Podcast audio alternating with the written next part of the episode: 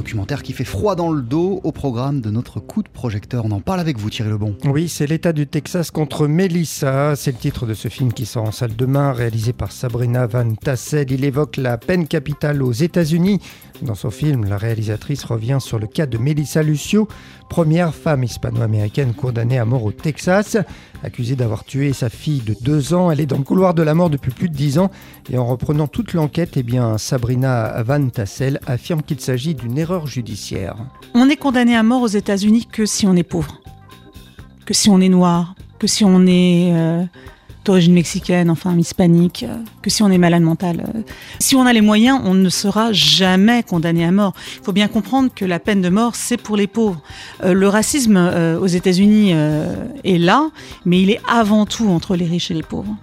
Et la justice, justement, quand on est une personne pauvre de couleur, elle ne fait pas de cadeaux, quoi toutes les erreurs judiciaires qu'on a, que ce soit euh, dans le couloir de la mort ou même euh, dans le milieu carcéral, hein, on retrouve tous le même, le genre de personnes.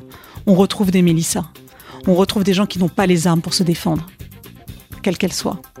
C'est tout le système judiciaire américain, Thierry, qui est montré du doigt dans le film. Bah oui, notamment à travers euh, les procureurs généraux. Et quand on sait que celui qui s'est occupé de l'affaire de Melissa Lucio est aujourd'hui en prison pour corruption, eh bien, il y a vraiment de quoi s'interroger. Aux États-Unis, euh, les juges sont élus, euh, les procureurs sont élus, les shérifs sont élus. Ils ont besoin, ils sont élus sur résultat.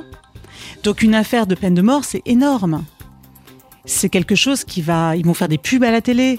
Euh, ils vont, ils vont montrer. Ils vont dire regardez, euh, euh, moi je suis le justicier. j'ai mis tant de personnes. j'ai condamné tant de personnes à mort l'année dernière.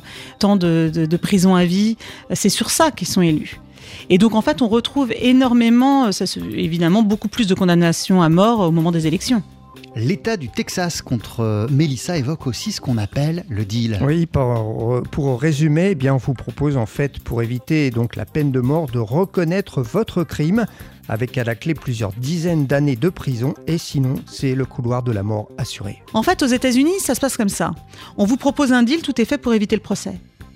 À partir du moment où vous refusez le deal, vous avez l'État contre vous. L'État, c'est des millions de dollars. Ils ont tout. Et en face, vous allez avoir un avocat commis d'office qui va avoir 5% euh, de cette somme pour pouvoir défendre la personne. Et il va devoir refaire toute l'enquête. Donc déjà, dès le départ, tout est faussé. Dans 95% des cas, le bureau du procureur, l'État gagnera. Donc si on a l'affront de refuser le deal au départ, à l'arrivée, c'est peine de mort. Toutes les personnes que moi j'avais interviewées qui sont dans le couloir de la mort ont toutes et tous eu un deal équivalent. 30-40 ans, ils ont décidé d'aller au procès, ils ont pris la peine de mort. Sabrina Van Tassel, à propos de son film vraiment passionnant, L'État du Texas contre Melissa, c'est à voir en salle à partir de demain. Merci beaucoup Thierry Lebon. On poursuit sur TSF Jazz avec Michael Boublé. Voici I Only Have Eyes for You.